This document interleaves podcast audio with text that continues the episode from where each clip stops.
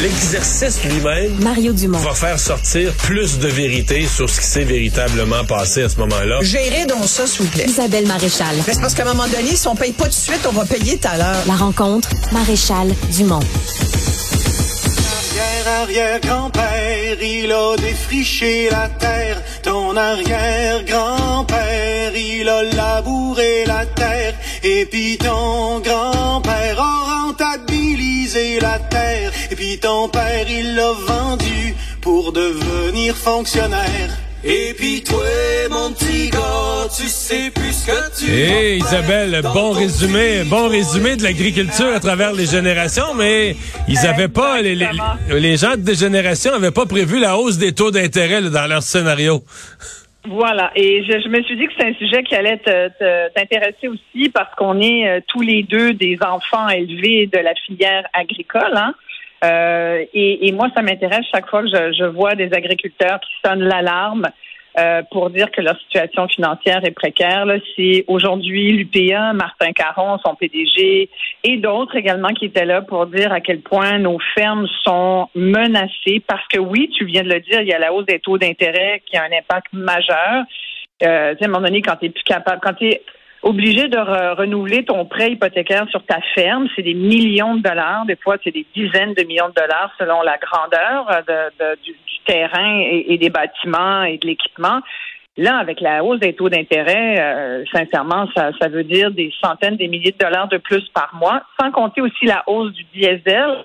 Euh, J'entendais un, un producteur qui disait, un agriculteur, là, que lui, il avait une ferme de 500 acres. Il dit c'est pas une énorme propriété, mais juste en coûts de transport euh, qui me sont rajoutés sur des marchandises que je commande et en coûts de diesel, c'est plus de 15 000 dollars cette année. Fait qu'à un moment donné, tu manques de liquidité, ce qui fait qu'il y a une ferme sur 10, selon l'UPA, qui serait rayée de la carte euh, si on fait pas attention, si on a si on n'arrive pas avec un certain plan pour essayer d'encourager aussi la, la relève, la passation de, de, euh, propriétés agricoles, parce que ceux qui commencent en agriculture, ils trouvent ça dur.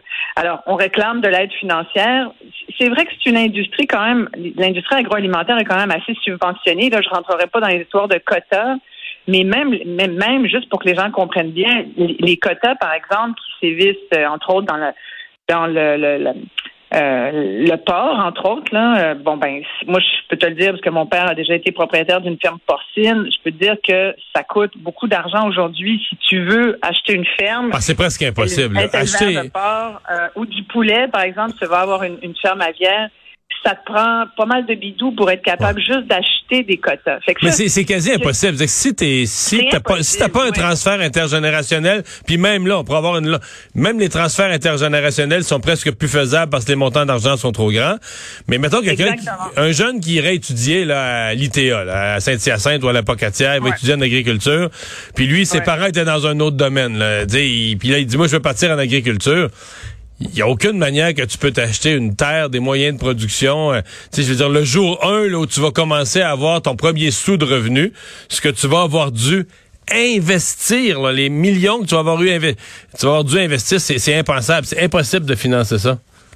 Non, exactement, c'est ça. Puis il y a un moment donné, mais il y a quand même des choses qui se font. Là, tu sais, je, je disais entre autres qu'il y avait euh, euh, un, agriculteur qui avait incorporé ses enfants adultes, là, entre autres ses deux fils, dans la compagnie. Puis, mais sa ferme vaut peut-être 6 millions, puis chacun des fils a donné quelque chose comme 300 000. Fait que le père accepte de ne pas, si tu veux, à sa retraite, passer au cash, permets-moi l'expression, parce qu'il dit, ben au moins, ben je fais travailler, je permets à mes enfants de, de, de continuer l'entreprise familiale agricole. Mais c'est comme, tu sais, il y avait une façon imagée de le dire et de dire, c'est comme je suis millionnaire sous mes pieds, mais, mais dans le fond, euh, tant qu'on la vend pas, on, on vit bien, mais c'est ça, on fait pas, on roule pas sur l'or non plus. Non, pis si tu te mets à le vendre, là, c'est parce que une des, une des craintes une des questions, puis c'est pour ça que c'est intéressant quand les agriculteurs ce matin font une conférence de presse pour dire, il y en a, Ouais. il y en a un sur neuf qui songe à quitter. Ben, qui, Ouais. qui va acheter ces terres-là? Est-ce qu'on va revenir comme dans certains pays où c'est des gros fonds, des grands fonds capitalisés, euh, milliardaires, qui achètent les terres puis qui vont mettre dessus des travailleurs étrangers pour les exploiter, mais que il y aura plus une agriculture locale, il y aura plus une agriculture avec des, des vraies entreprises euh, locales? Ça, c'est une des, c'est une des questions. Là. Et voilà, exactement. Puis c'est là que je voulais euh, amener la, la conversation. C'est que c'est- une énorme pression sur notre garde-manger québécois. Et puis on l'a vu, on l'a vu encore dernièrement. Là, regarde avec les pannes d'électricité, les gens qui ont tout perdu de, de leur frigo, qui se sont rués vers les, les euh, pour pour s'acheter de la bouffe. Euh, on l'a vu pendant la pandémie, le coût inflationniste de, de- des aliments nous a montré, nous a montré quoi qu'on était vraiment dépendant des autres. Alors on n'arrête pas, puis c'est cher au, gouvernement Legault de, de vanter le panier bleu, de nous de nous dire il faut absolument qu'on ait une autonomie alimentaire. Puis moi j'en suis, je suis tout à fait d'accord avec ça. Je pense qu'il faut absolument qu'on soit beaucoup plus autonome d'un point de vue alimentaire, qu'on ait une autosuffisance ici sans qu'on soit toujours dépendant des ressources alimentaires des autres, parce qu'il y a un coût avec ça. C'est aussi une industrie qui nous permet de, c'est un fleuron économique, là. Le, ce qu'on appelle aujourd'hui l'or vert, puis les terres se, se- sont, sont, rares maintenant. On dit qu'il y a à peu près 2% de terres arables au Québec qui sont euh, vouées à la- à l'agriculture. Euh, il y en a beaucoup qui ont, qui ont malheureusement été gaspillés euh, avec, avec du béton et de l'asphalte. Et on a construit des condos dessus pour pouvoir ensuite, on élargit les banlieues. Fait que, fait il reste de moins en moins de terres cultivables, mais celles qui restent aujourd'hui, il y a eu une inflation, une surenchère également. Je lisais un article en 2010, là, le- les terres au Canada, dont au Québec, étaient parmi les moins chères au monde.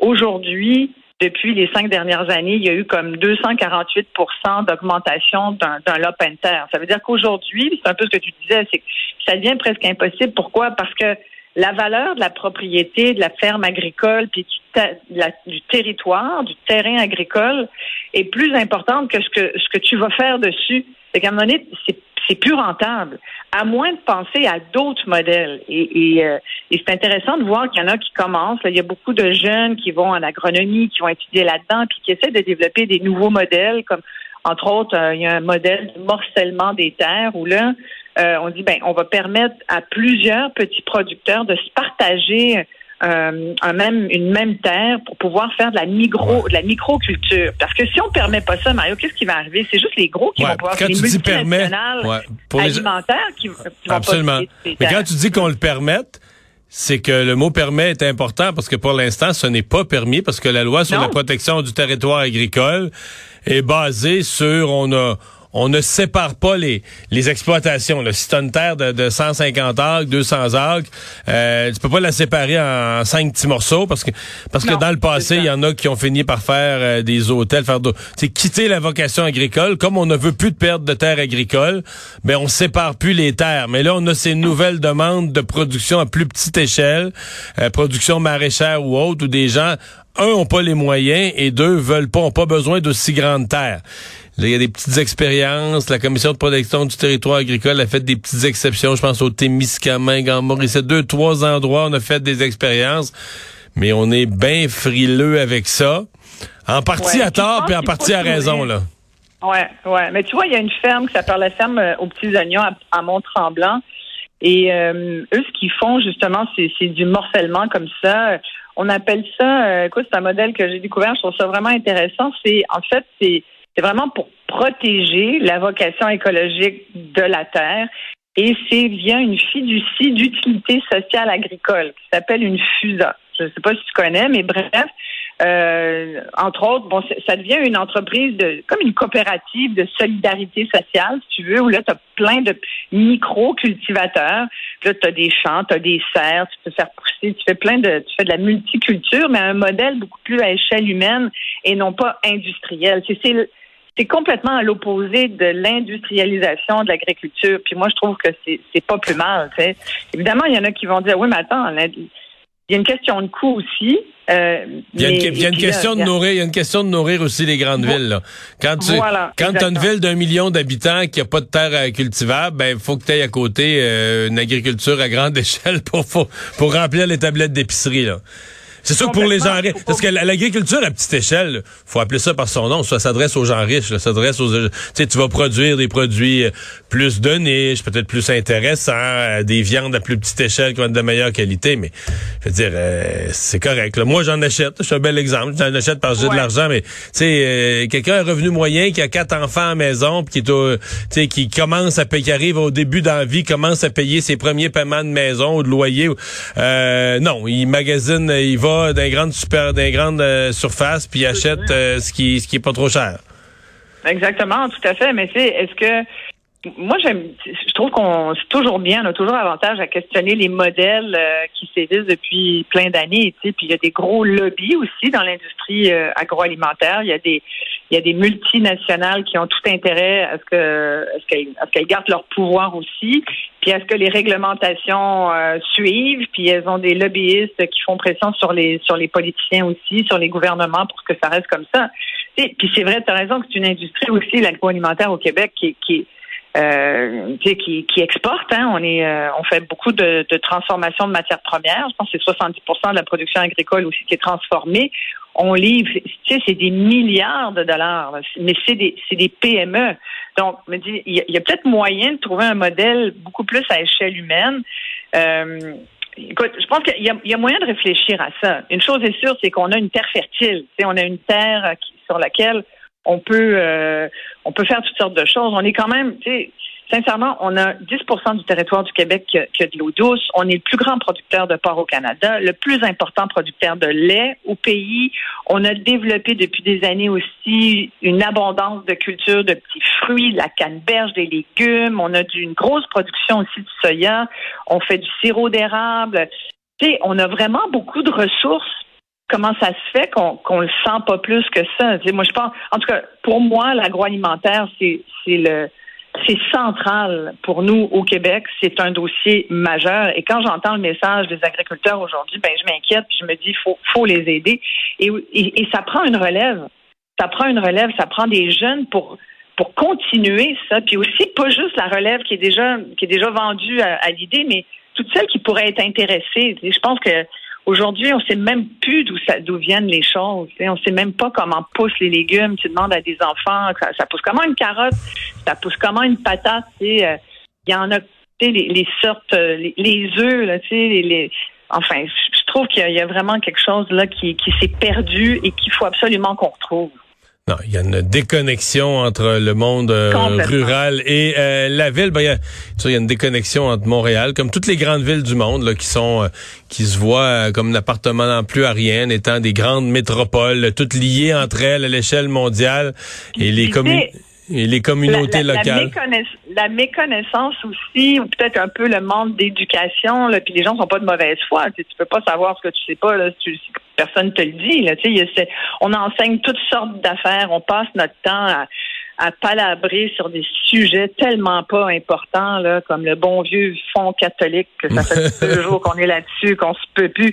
On pourrait-tu, dans nos écoles, euh, avoir euh, des jardins communautaires, euh, enseigner à nos enfants, à nos jeunes aussi, euh, comment tout ça pousse, parce que de là va venir le respect, puis du respect de la terre, t'apprends la valeur aussi, la Les valeur de la terre, la valeur des choses. Tu dis, les gens veulent Ça. pas payer, ils magasinent au moins cher, mais tu sais, on va payer 300 pièces pour un téléphone, mais on veut pas payer 12 pièces pour euh, deux euh, deux filets de, de, de porc du Québec ou de. Tu comprends ce que je veux dire? C'est qu'à un moment donné, ben c'est des choix. C'est comme tout le reste. Hey Isabelle, euh, ben, mais ça, ton, ton rêve là, de, de, de, de, jardin collectif ou de jardin communautaire dans les Ouais. écoles, c'est aussi le rêve de mon ami Ricardo, là, qu'un jour on sache comment faire pousser les choses. ça fait partie. Tellement. Ben oui, il a, a raison. Hey, euh, c'est tout le temps qu'on a. On était déjà en retard, Isabelle. Bye bye, à demain. À demain. Bye.